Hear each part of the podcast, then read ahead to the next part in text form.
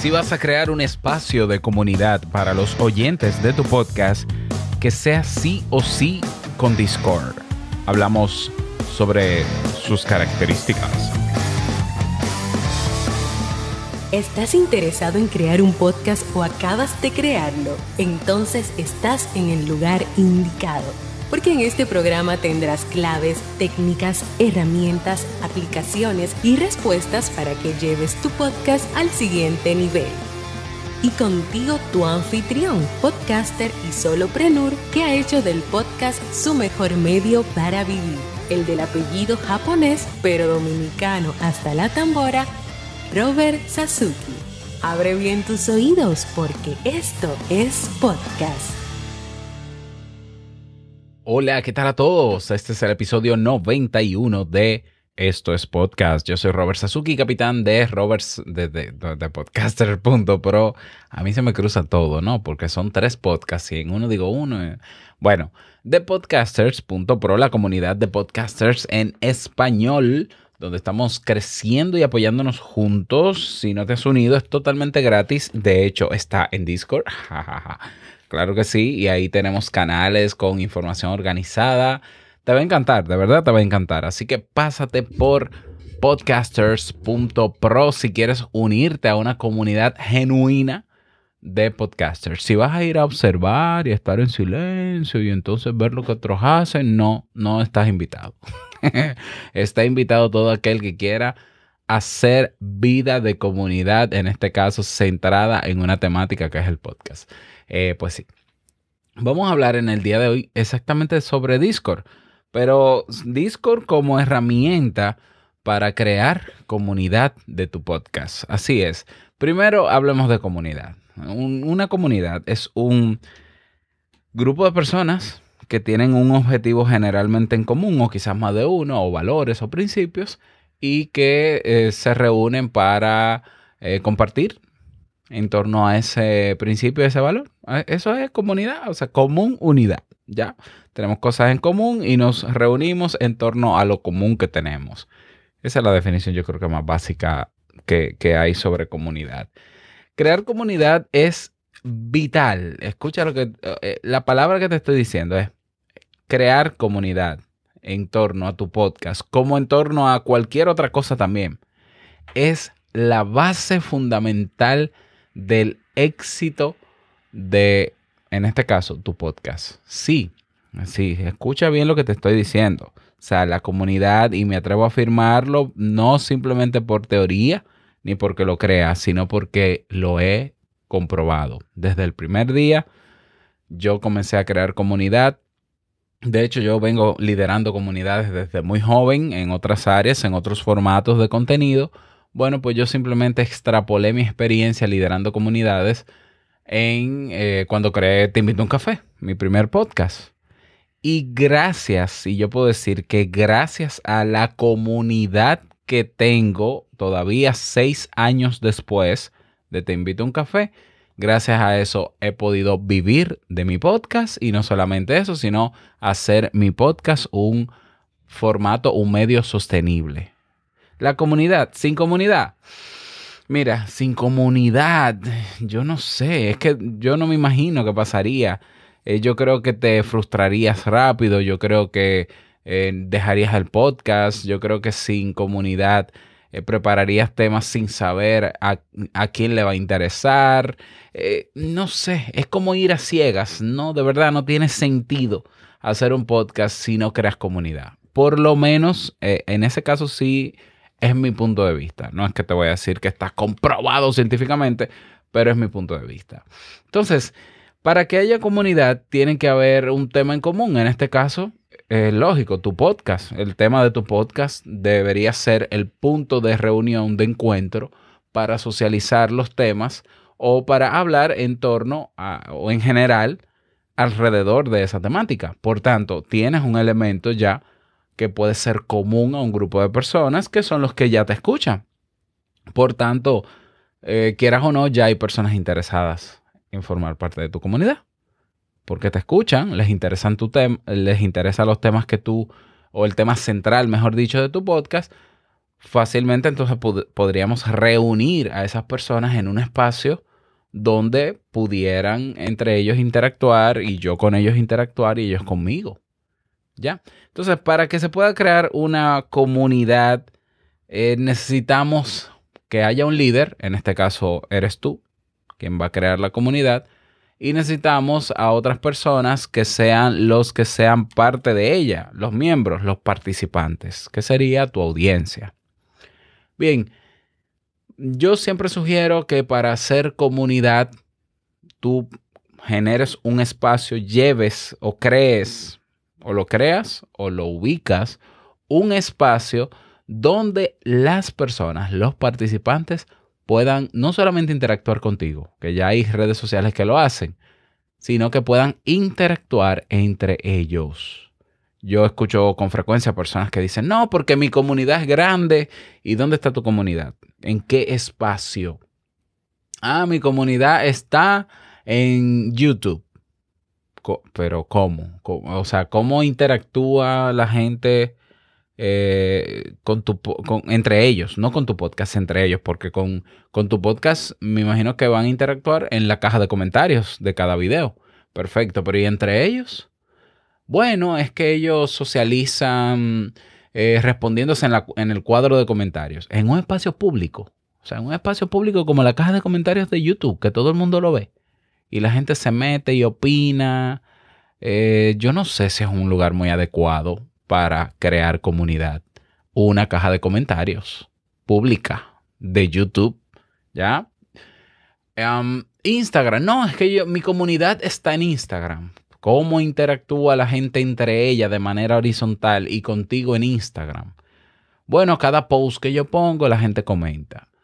Es que yo no lo veo, de verdad, yo no veo, porque aunque la comunidad va en torno al tema, la comunidad no puede generar simplemente interacción cuando hay un post y cuando no hay un post, cuando no hay una publicación. No pudieran ellos interactuar opiniones entre ellos sin que haya de por medio una publicación.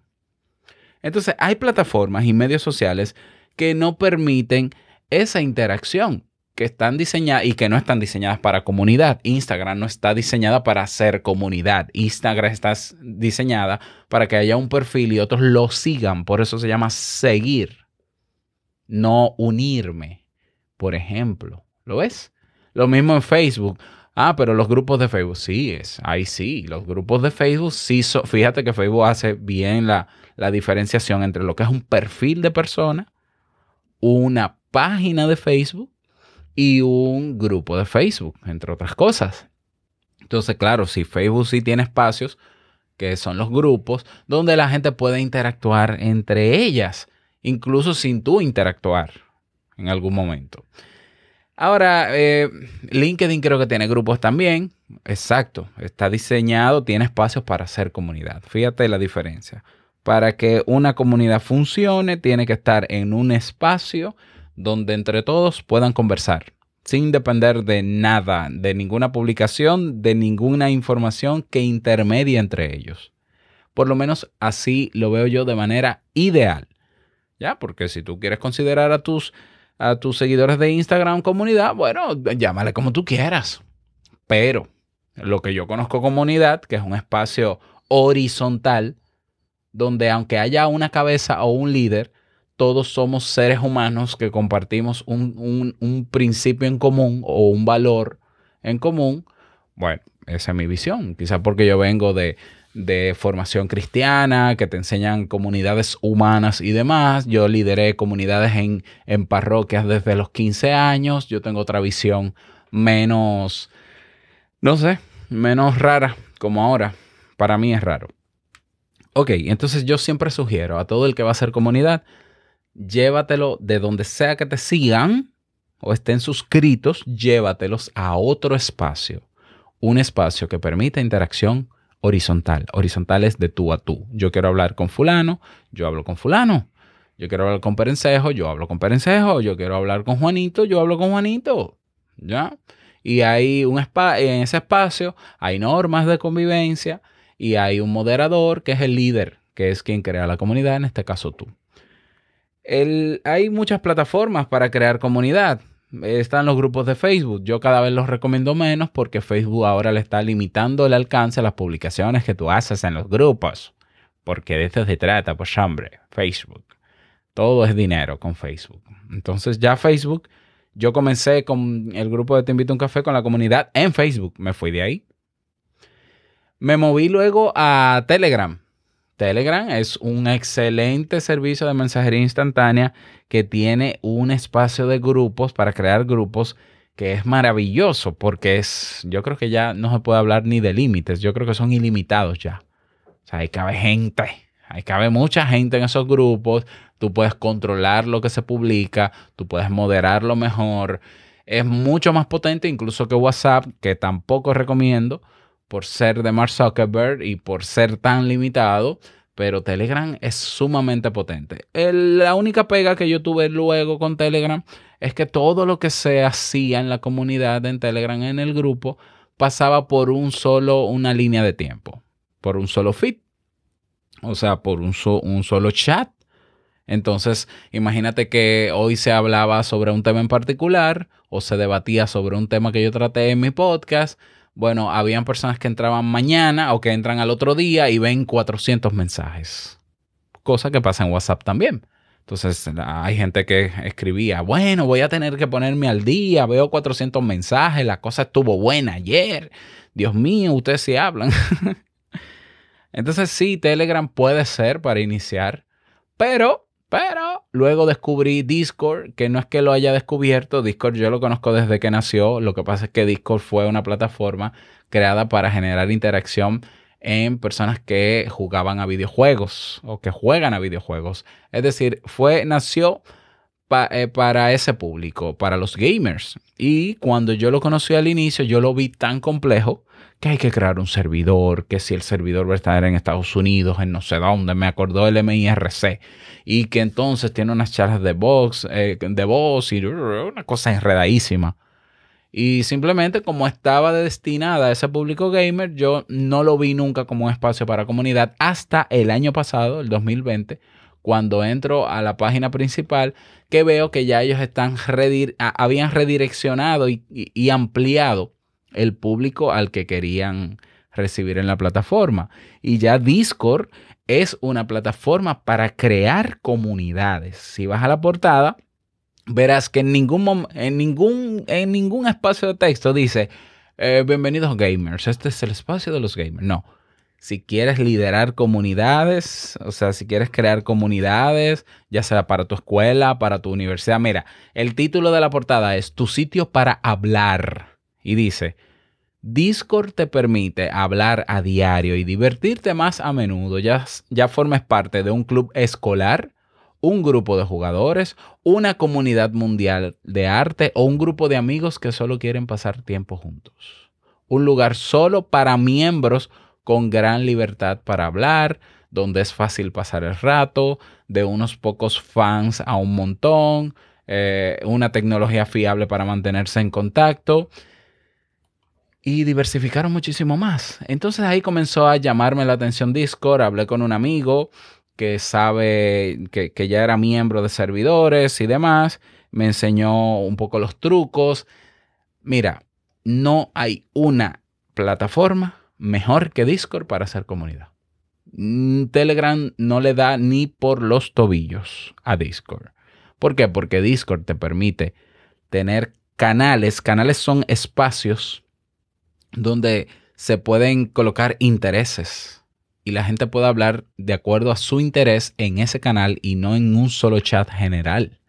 La información se organiza. O sea, en Discord, Discord tiene el potencial de convertirse en ya no solamente un espacio de comunidad, sino un espacio hasta para crear un negocio. Eh, de hecho, hay bots ah, que se programan en Discord que te permiten monetizar tu comunidad de Discord. Tú puedes tener una comunidad premium monetizada en Discord. Tú puedes tener un podcast premium en Discord. Tú tienes salas de voz como Clubhouse, que de hecho Clubhouse se inspiró en las salas de voz de Discord. Tienes salas de videoconferencia Puedes conectarte con diferentes eh, plataformas de streaming a los canales de videoconferencia de Discord. No dependes, no necesitas tener un Zoom aparte. Ah, tú tienes, ¿qué más? eh, tiene muchísimas cosas, de verdad. Yo, yo no te la voy a listar todas. Yo lo que quiero es motivarte a que, por más complejo que hayas visto alguna vez Discord, hoy es mucho más sencillo de entender. Hoy es mucho más sencillo y nosotros tenemos, yo mudé la comunidad de Podcasters Pro que nació en WhatsApp, luego lo movimos a Telegram y ahora, hace unos meses, nos movimos a Discord. Es una maravilla, porque si tú tienes dentro del grupo personas interesadas en temas de videojuegos, tú le creas un canal de videojuegos para que ellos hablen ahí. En Te invito a un café, yo tengo personas que son amantes de películas y series. Tengo una persona encargada de mantener activo ese canal y esa persona está ahí todos los días, les recomiendo esta película, les recomiendo esta serie y yo ahí no hago nada, por lo menos en ese canal, todo dentro de un espacio general, que es lo que se llama el servidor, que es el espacio en general. Entonces, si te llama la atención, tienes curiosidad y quieres darte un tiempo para conocer Discord, la mejor manera que yo te propongo es que te unas a podcasters.pro. ¿Por qué? Porque está en Discord y está muy bien organizado y no porque lo diga yo, sino porque se fue organizando a medida que la gente fue solicitando espacios. Tenemos encuentros ahí en tiempo real en audio, en videoconferencia, eh, hemos hecho entrevistas, se, graba, se, se graban podcasts, se graban entrevistas de podcast. Es un espacio que tú lo puedes ir conociéndolo, adaptándote y si necesitas abrir tu Discord, yo yo te puedo ayudar con muchísimo gusto porque ya eres miembro de nuestra comunidad y dentro de nuestra comunidad ya hay muchos que han abierto su Discord. Así que para crear un espacio de comunidad, la mejor plataforma es Discord. Ahora yo te hago un disclaimer y con esto termino. No basta con tú tener un buen espacio de comunidad si luego que lo tienes y metes a la gente ahí, no lo vas a liderar y no vas a crear dinámicas de interacción. Lo digo porque veo servidores de Discord que están ahí por estar. Y entonces nadie habla, nadie saluda, no hay nada, no hay contenido. La gente, para que la gente interactúe en una comunidad, el líder tiene que provocarlo. Eso es así. Eso es así en todo, en los grupos humanos. Si todos los participantes de una comunidad fueran eh, extrovertidos y con, con chispa para romper el hielo todos los días sería maravilloso. La realidad es que comenzar una, para comenzar una comunidad o para habituar a los miembros a que interactúen constantemente, se necesita que el líder comience y rompa el hielo y sea el primero que salude y sea el primero que lidere y sea el primero que pone contenidos y que genere dinámicas. Luego de un tiempo ya hay personas que se van a ir, a ir soltando y entonces tú puedes delegarle canales y, ponerles como moderador y ser y tú un poquito menos eh, presente, digámoslo así, que sea más autogestionable entre ella misma. Pero hay que liderar. Entonces, si tú sientes que no tienes las herramientas o las habilidades para liderar, bueno, mira, yo tengo un curso de liderazgo en Kaizen, que es una de mis academias de desarrollo personal que te puedes hacer incluso con 10 dólares, 10 dólares mensuales, te inscribes un mes, haces el curso y si quieres te das de baja sin compromiso y ahí adquieres herramientas para comenzar a liderar tu comunidad. Así que ya lo sabes, espero que te sirva esta herramienta y luego me cuentas. Nada más, desearte un bonito día, que lo pases súper bien y no quiero finalizar este episodio sin que olvides que lo que expresas en tu podcast hoy impactará la vida del que te escucha. Nos escuchamos mañana en un nuevo episodio. Chao.